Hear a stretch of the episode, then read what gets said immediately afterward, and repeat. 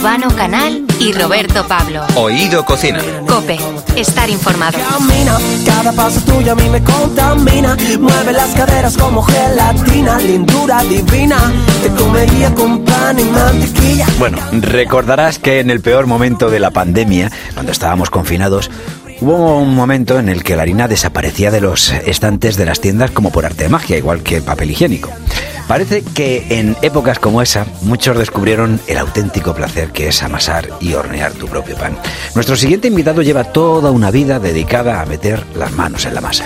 Es licenciado en Bellas Artes, pero pertenece a la tercera generación familiar de panaderos. Ha crecido entre panes y por ello creó su tienda Obrador panes creativos. Hay muchos restaurantes de los estrellados por la guía Michelin que cuentan con sus obras en el menú. Ahora nos trae toda su magia en su nuevo libro que lleva el título de Panes, así en sencillo, sencilla y llanamente. Pan.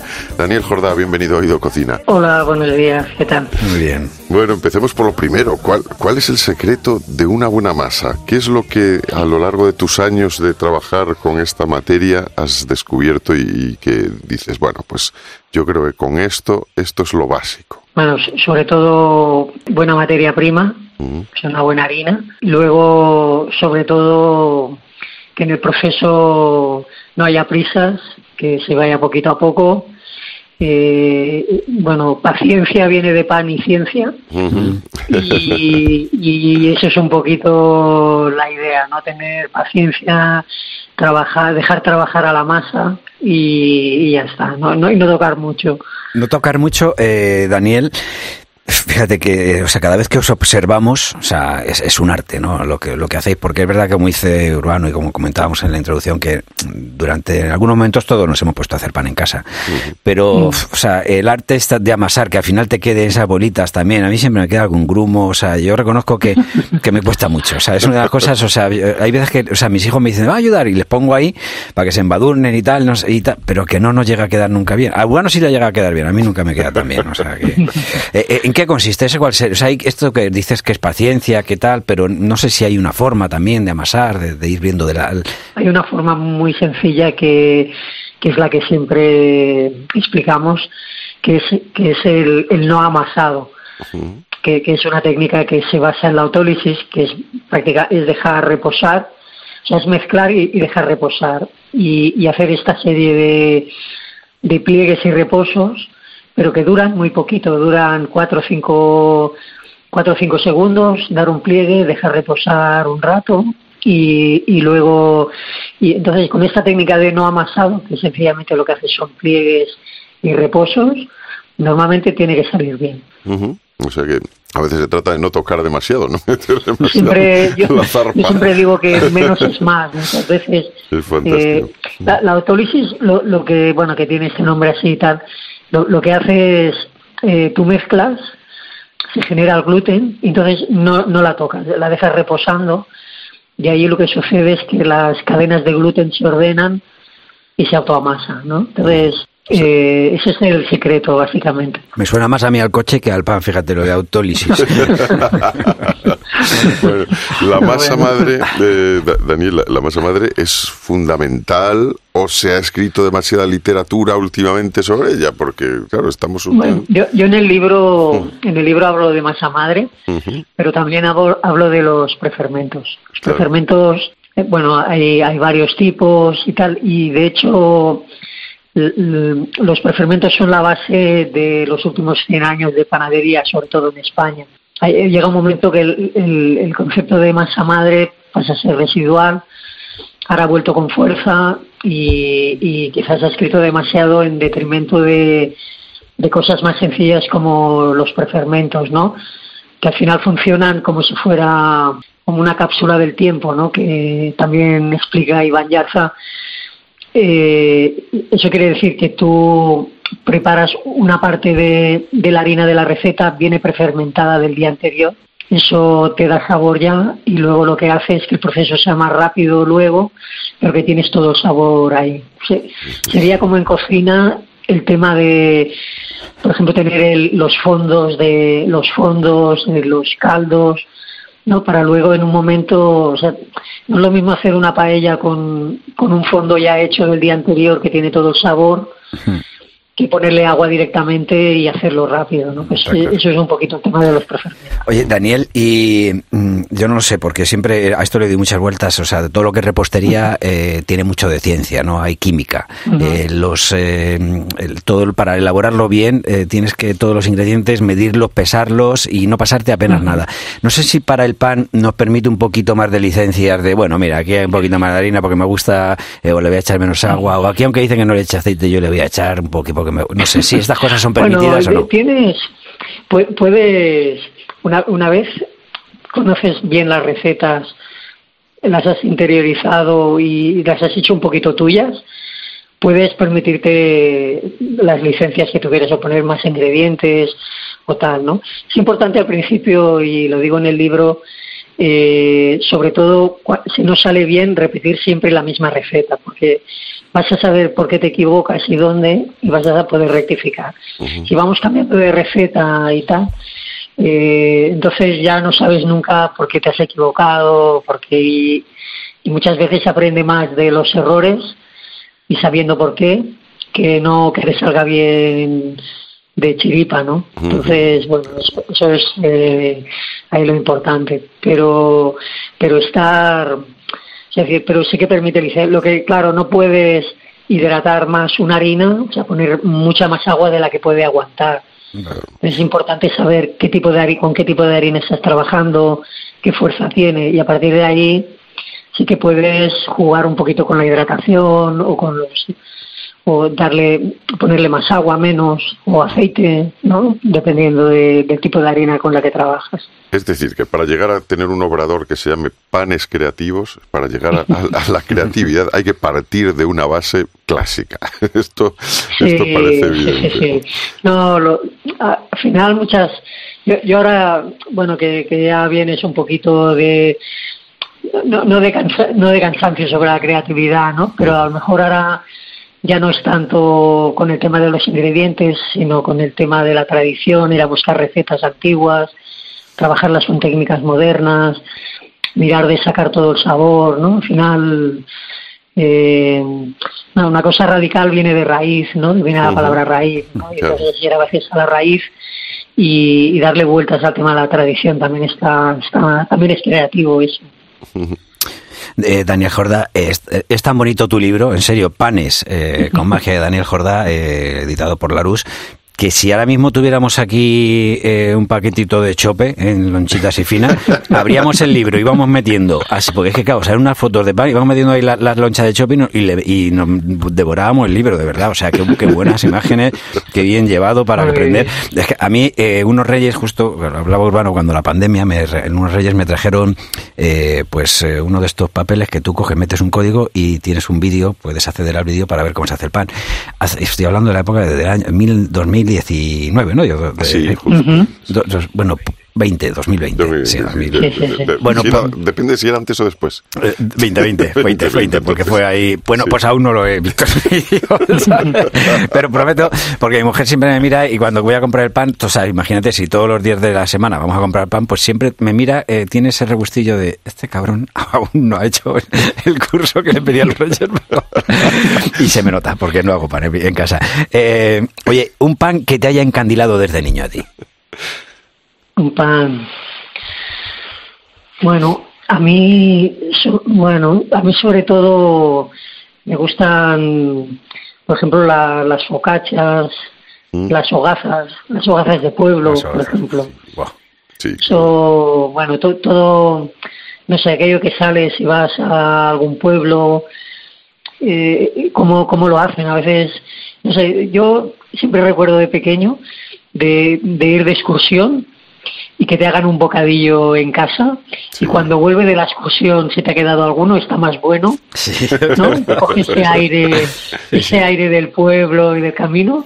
Y, yo creo que bueno el, clima cuando sales de la ciudad es diferente y da aromas y da bello por ejemplo los panes de pueblo me, me encantan Desde luego esa- esas hogazas que tienen ahí, esa, esa miga, ¿no? Y además que eso, esas hogazas que, que duran una semana Aguanta, sí, y es no verdad, es y no verdad, se es estropean, verdad. eso es fantástico. Yo, la verdad es que, ¿cómo, ¿cómo se harían esos panes? Y, bueno, y se siguen haciendo, evidentemente.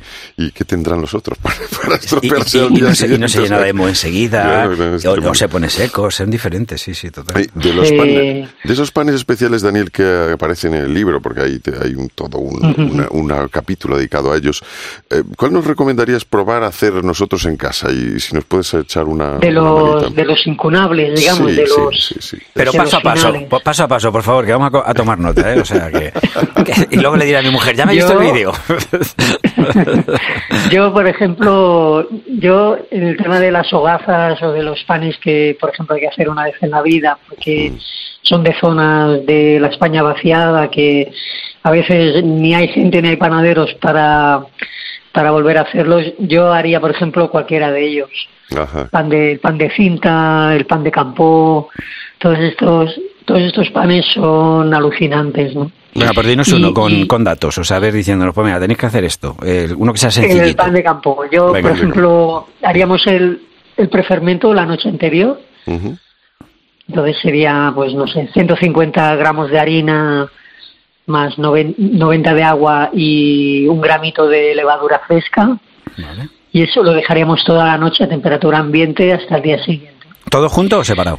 No, no, todo junto, Todo junto. mezclado. Vale, vale. porque eso lo que lo que vamos a hacer va a ser fermentarlo nos va a servir de prefermento nos va- eh, todo eso va a coger sabor y es lo que nos va a aportar sabor en, en la masa final ¿Y se deja fuera de la nevera, en un sitio seco, tapado? sí en un sitio en sí no- a ver en, en verano si tenemos mucho calor se puede dejar primero dos horas a temperatura ambiente y luego guardarlo en la nevera Ujú. Pero eso en temporadas de calor, sobre todo en verano, en agosto, por ejemplo, que hace calor en todas partes, se puede hacer así. Entonces, a la, a la mañana siguiente sería, si hiciéramos un kilo de harina, pues sería restar del kilo los 150 que hemos puesto antes, ¿no? Que teníamos antes, o sea, 850 y de estos podríamos poner 100 gramos de harina integral y, y el resto de harina blanca para dar sabor. Todas las harinas integrales, al tener el, al tener parte del- de la piel del grano, pues aportan siempre mucho más sabor. Al ser menos refinadas, pues también aportan mucho más sabor. Y entonces añadiríamos el agua, Sí. le restaríamos lo que, digamos, un poquito al 75% de, de agua, serían unos 750 gramos, pero como ya habíamos puesto 90 antes, pues serían unos 650 más o menos Vale. Vale. la sal, eh, que serían unos 18 gramos, 18-20, y luego pues a lo mejor un poquito más de levadura fresca, un poquito como dos gramitos de levadura fresca. Vale. Todo eso lo mezclamos Sí. y hacemos eso que hemos dicho antes, ¿no? Mezclamos eh, durante dos, tres minutos, que no quede ningún resto de harina sin hidratar. Es importante porque en la autólisis, que es ese rato que vamos a dejar reposando, el hecho de tener toda la harina hidratada lo que, lo que refuerza son los sabores también. Y entonces iríamos alternando fases donde plegaríamos la masa sobre sí misma, eso nos lleva un minuto o dos y haríamos eh, diez minutos de reposo. Y eso lo repetiríamos unas tres, cuatro veces. Ujú. O sea que tres, cuatro veces Y- haciendo y- el proceso este para que la cosa Sí, sí, un- sería una media hora larguita en que estamos. Vale. Pero piensa que tú trabajas tres o cuatro minutos, pero la masa trabaja media hora, ¿no? Ese tiempo de reposo lo que va a hacer es que las cadenas de gluten se ordenan y se va, se va amasando el solito. Oye, no, no lo digas muy alto esto, Da- Daniel. Que nos echan a No, todos del trabajo, van a meter, solo van a meter masa de esta. Dice, claro, dice, Trabaja dice, tú trabajas solo tres minutos, dice, y la masa 30 solas. bueno, continuamos No, no, con pero, los pasos. pero en, casa en casa vale la pena porque te puede ayudar cualquiera, ¿verdad? los Ya. críos, todo, cualquiera sabe cualquiera le sabe dar una vuelta a la masa y tal y también es muy bonito. Qué guay. Luego dejaríamos, una vez ya lo tenemos, dejaremos reposar hasta que dobla el volumen. Eso puede llevar una hora y media, dos horas, dependiendo la temperatura que tengamos en casa. Luego lo formaríamos y lo volveríamos a dejar fermentar pues eso, hasta que vuelva a doblar el volumen, son una hora y media o así, y ya al horno. Y ya al horno. O sea, O sea, no, es complicado, es más que nada organizar un poquito el tiempo tiempo. y tu vida, ¿no? Tu vida también, porque bueno, No, vida pero con masa madre es más ¿no? complicado porque tienes que refrescar, tienes que tienes que estar pendiente de la acidez de tu masa madre. Eh, muchas veces se retrasa, o sea, el, el proceso es mucho más largo porque la masa madre no tiene la actividad de, de la levadura fresca, ¿no? Va más lento. No- nos da otras cosas, nos da más sabor, nos da una estructura diferente pero ahí sí que ha- hace falta organizar porque, claro, hay, hay gente que trabaja, ¿no? Que tiene familia, que tiene compromisos, ¿no? No puedes estar todo el día pendiente de, de un pan de masa madre, ¿no? Entonces tienes que saber organizar. Entonces, muchas veces, aunque lleve ocho horas hacer todo el proceso, se retrasa hasta el día siguiente en la nevera y se cuece al día siguiente. Pero bueno, ya es más complicado. Pero bueno, la, los prefermentos lo que dan es que puedes hacerlo en un día, adelantando, haciendo un pequeño trabajo el día anterior y ya está. Muy bien, Daniel. Pues na- va- en, en un ratito vamos a subir a nuestras redes, por cierto, lo que es la masa madre, que tengo yo una foto de uno de mis hijos con mi mujer, un día que iba disfrazado de la masa. pues bueno, Pues muchísimas Muy gracias. bien, muy bien. Daniel Jordá Un nos, ha quedado muy claro esto del tema de, de los prefermentos, que Sí. para, para los que nos iniciamos yo creo que puede ser una... Genial. es- es Un- fundamental. Una última consulta muy, muy, muy rápida, muy rápida. Imagínate, tengo una masa, ya- esto no tiene tanto que ver con el pan, pero bueno, es de masa. Tengo una masa congelada, es que en el horno que hay al lado de mi casa venden masas congeladas de pizza, la bola. Y entonces, Ajá. eso, que, eh, para, por ejemplo, para que luego esté, para hacerla bien, eh, es verdad que se de- enseguida se descongela, pero no sé cuánto, si hay que sacarla fuera de la nevera, eh, tenerla un día. Sí, mira, lo, lo, lo mejor para, para descongelar es eh, sacarlo la noche anterior, si vas a hacer por la mañana, Vale. y ponerlo de congelador a la nevera. Vale. Y allí va, irá fermentando poquito a poco y la tendrás mejor. Y hará como un, un reposo largo en que va a ir descongelando y fermentando y va a conseguir más sabores que si la dejas a temperatura ambiente y la haces rápido. Eso es, eso, te, claro, te, tienes que organizar el día anterior y tal y te puede, te puede ir bien seguro. Muchas gracias, Daniel. Pues desde aquí, desde, desde Oído Cocina, recomendamos encarecidamente la- este, este libro que se llama Panes, la Panes. magia de Daniel Jordá, que tiene una edición fantástica. Lo recomendamos a todos para introduciros en ese maravilloso mundo del pan. Daniel Jordá, muchísimas gracias. Un abrazo. Un abrazo muy fuerte. gracias Muchas a gracias. vosotros. Urbano Canal y Roberto Pablo. Oído Cocina. Cope, estar informado.